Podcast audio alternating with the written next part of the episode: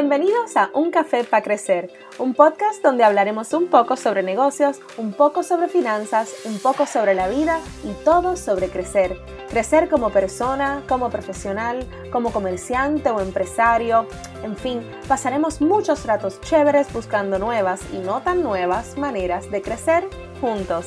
Les habla Shaira Linorat. Soy comerciante, empresaria, pareja y mamá y espero compartir con ustedes lo que me ha funcionado y lo que no en todos estos y otros aspectos de mi vida.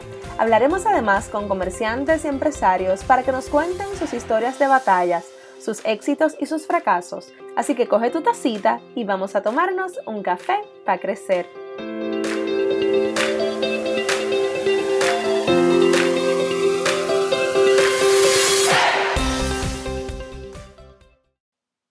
Saludos, saludos. Espero estén todos bien. Les habla Shaira, Shaira Linorat. Y aquí estamos nuevamente para un nuevo episodio de Un Café para Crecer, episodio 3. Así que hoy quiero hablar de un tema un poquito incómodo presupuesto y ahorro. Siempre que hablamos de dinero nos incomoda, nos pone ansiosos, pues no, vamos a tratar de sacarle un poquito la ansiedad a este tema y vamos rapidito a hablar de esto. ¿Cuántos de ustedes tienen en su casa o en su negocio un presupuesto por el que se dejan llevar? Y sacan dinero aparte para ahorrar para emergencias o me atrevo a preguntar para su retiro. Generalmente nosotros los jóvenes lo último que pensamos es en ahorros y en el retiro. Y esto por varias razones. La primera razón es porque eso está bien lejos. En, cuando estamos hablando del retiro, eso está súper lejos o en el caso de los ahorros pensamos que no lo vamos a necesitar. Estamos jóvenes, estamos comenzando a vivir, comenzando nuestras familias o nuestros negocios y queremos vivir el hoy, porque no sabemos si hay mañana. Y eso la generación de nosotros, la generación de los millennials, siempre somos que vivimos hoy, hoy estoy aquí, no sé si hay mañana, y así es que esa es la mentalidad que tenemos. Si tenemos entre 25 a 35 años, nuestro retiro, si estás pensando en retirarte a los 65 años, está a 30 años. ¿Tú sabes cuánto tiempo son 30 años? Lo que me tardé llegando aquí. Lo que quiere decir que tengo tiempo de planificar. Bueno, eso pensamos, eso es lo que pensamos. La clave aquí está en dejar ese pensamiento de que estás súper lejos de ese retiro porque precisamente el tiempo que me tardé llegando aquí, en mi caso yo tengo 34, pasó súper rápido. Para mí que yo tenía 21 años ayer y hoy tengo 34, pues estos últimos 13 años para mí han pasado volando, o sea que el tiempo pasa volando. Y aunque es importante pensar en el hoy para sobrevivir y vivir como queremos, como están las cosas, también es bien importante y es imperativo pensar en el mañana y también cómo quieres vivir ese mañana, porque quizás tú puedas vivir bien hoy y tengas todo lo que necesitas hoy y estás súper cómodo hoy, pero ¿qué eso quiere decir para cuando te retires? ¿Qué eso quiere decir cuando tengamos 60, 70 años? Yo conozco personas en edad de retiro o cerca de esa edad, en los 50 y pico, 60 y pico de años, que no pueden pensar en retirarse y tienen que seguir trabajando toda la vida porque no trabajaron para un retiro, no pensaron en eso, o no se preocuparon en eso, quizás no pudieron ahorrar para su retiro y tienen que seguir trabajando porque lamentablemente el seguro social no da. Y nosotros, nuestra generación, los que tenemos veintipico, treinta y pico de años, nosotros no sabemos si vamos a llegar al seguro social. Francamente, en eso es lo que tenemos que pensar. No podemos contar con el seguro social porque no sabemos si de aquí allá, cuando lleguemos al seguro social, si nos toque algo o si el seguro social esté suficientemente robusto para, que, para nosotros poder depender de él. Otra de las razones por las que no pensamos ni en ahorro ni en retiro es porque tenemos otros intereses, porque queremos viajar, queremos salir a comer y disfrutarnos la vida en experiencias. Porque gastarse lo que uno se gana en cosas materiales es tan pasé que lo invertimos en experiencias, ¿verdad? Y no hay nada de malo con eso. Es más, yo soy la primera que cuando me preguntan si quiero viajar, pregunto cuándo, no pregunto dónde, yo pregunto cuándo, cuándo nos vamos. O sea, y olvídate que, a mí me encanta viajar, yo soy la primera que siempre digo sí, pero también hay que, hay que pensar en estas otras cositas. Y otra, una tercera razón, que esta yo creo que es la más complicada y la más seria de todas, es que nuestro ingreso actual no lo permite. Esta yo digo que es la más complicada porque primero tenemos que cumplir con las obligaciones de hoy. Tenemos que cumplir con el pago de la casa, la luz, el agua, el teléfono, la internet, la comida, la escuela de los nenes, la ropa de los nenes, o sea, hay que pensar en muchas cosas para hoy antes de pensar en ahorrar o pensar en cuando ya no tenga que trabajar. O sea, yo tengo que pensar en qué, qué me está pasando hoy, qué tengo que solucionar hoy para sobrevivir hoy antes de pensar en cualquier otra cosa en muchos, por no decir la mayoría de los casos, tenemos que estudiar y trabajar como mulas para poder pagar las cuentas y mínimo darle una vida decente a nuestra familia.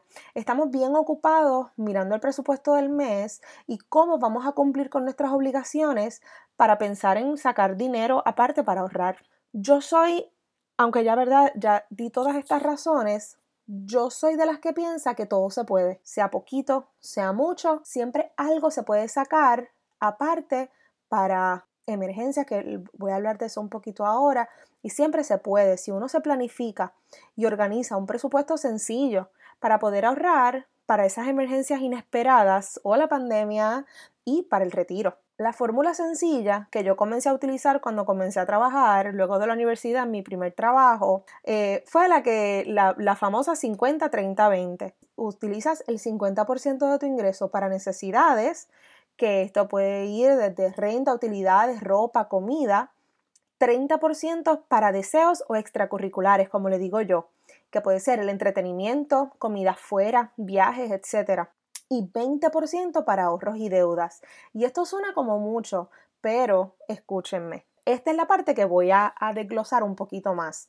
Hoy específicamente quiero hablar de ese 20% que vamos a sacar para nuestros ahorros y o para bajar esas deudas que podamos tener o que podamos, eh, ¿verdad? Que hayamos incurrido. En este renglón, generalmente te recomiendan que reserves el 10% de tu ingreso para ahorrar lo que le dicen en inglés un rainy day fund o un fondo para emergencias. Está recomendado tener ahorrado tres meses de tus ingresos para que te puedas manejar en el caso de pérdida de trabajo o los que lamentablemente estamos pasando ahora, interrupción de trabajo por pandemia o cualquier otra emergencia de salud o hasta huracanes, terremotos, etcétera. ¿Cuántos de nosotros no pasamos por un, por un tiempo bien difícil? Ahora mismo muchísimas personas están pasando por un momento bien difícil que quizás si tuviéramos un, un fondito de emergencia, pues nos ayuda a manejarnos en lo que la chava y viene, como decimos por ahí. Para hacerle un ejemplo bien rapidito, si tu sueldo mensual es de 3 mil dólares, vas a estar ahorrando para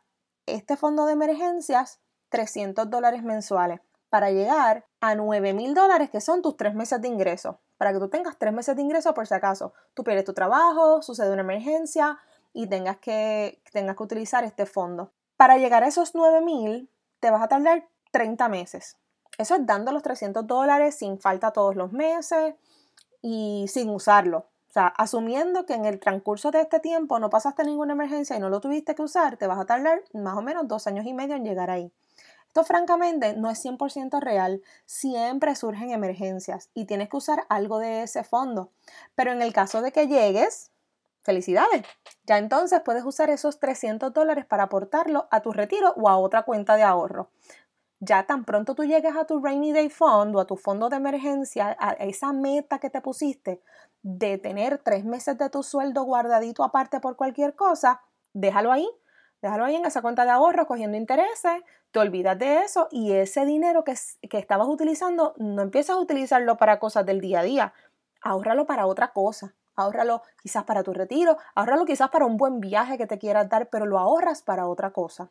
Una cosa de las cuentas de ahorros, que ya, ya que las mencioné, busca un banco que te dé un buen retorno. Tú no quieres tener 5 mil dólares en una cuenta de ahorro que te dé una peseta al mes. Mi cuenta de ahorro yo la tengo en Capital One. Sé que no es un banco local, pero francamente me da el mejor retorno. Es un banco online, es súper sencilla abrirla y el retorno comparado con otras cuentas de ahorro es mucho más. Ya habiendo utilizado el 10% para los ahorros, vamos a ir al otro 10%.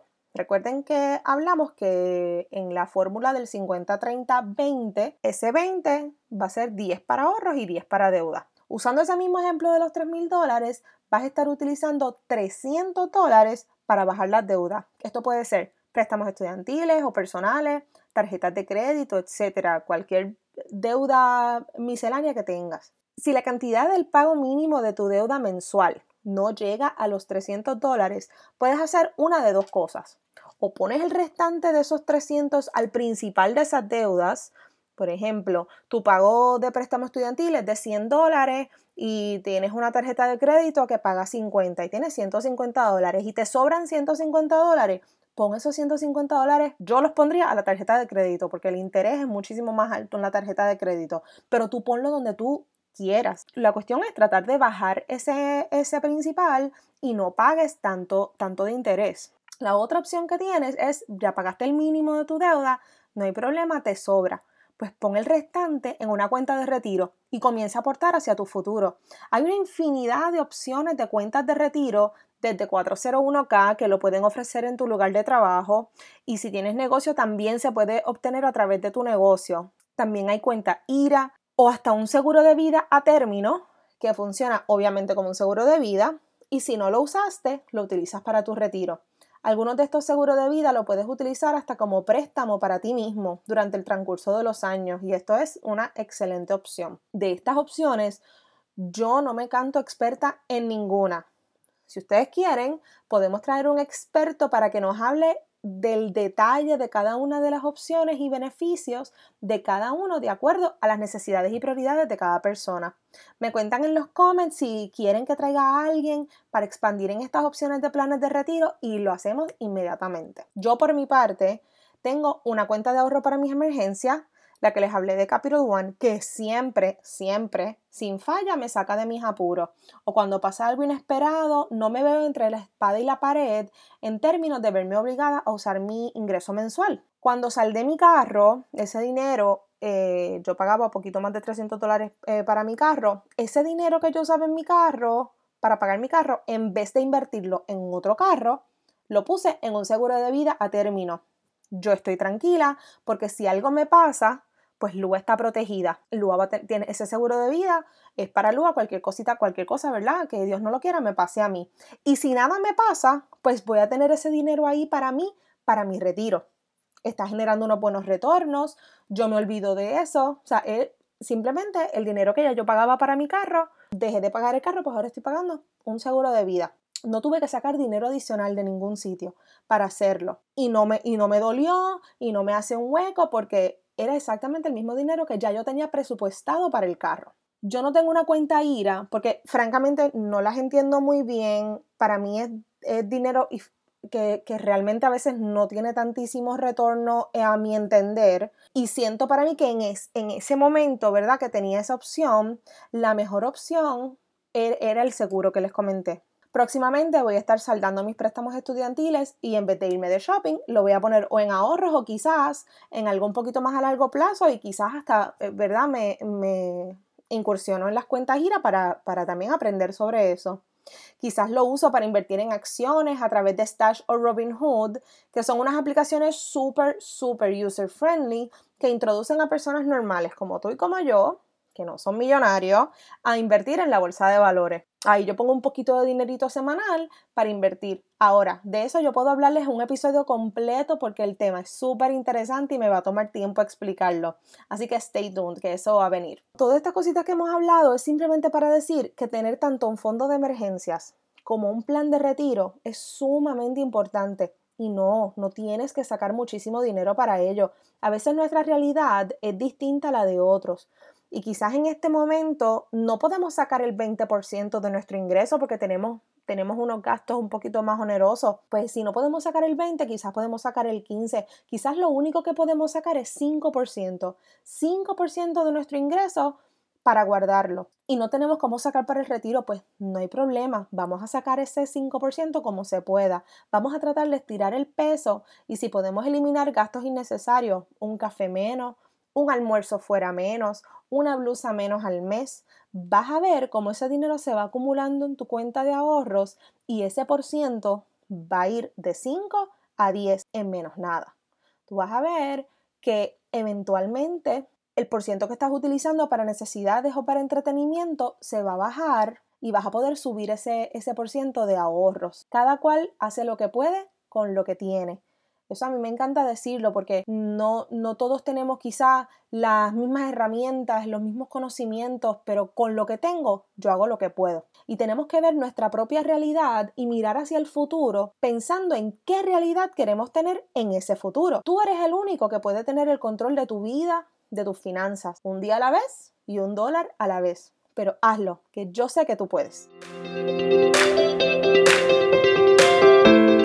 Gracias a todos, gracias, gracias, gracias por escuchar este nuevo episodio de Un Café para Crecer. Recuerda compartir nuestra página de Instagram, Un Café para Crecer. Estamos en Facebook como Un Café para Crecer el podcast. Y si te gustó lo que escuchaste, compártelo con tus amigos, tus colegas, tu familia. Estamos en todas las plataformas de podcast como Apple, Spotify, Podbean, Anchor y si lo estás escuchando en tu celular, captura la pantalla, tómale un screenshot y comparte la foto en tus stories. Gracias por estar aquí nos veremos la próxima semana para el próximo café en un café para crecer.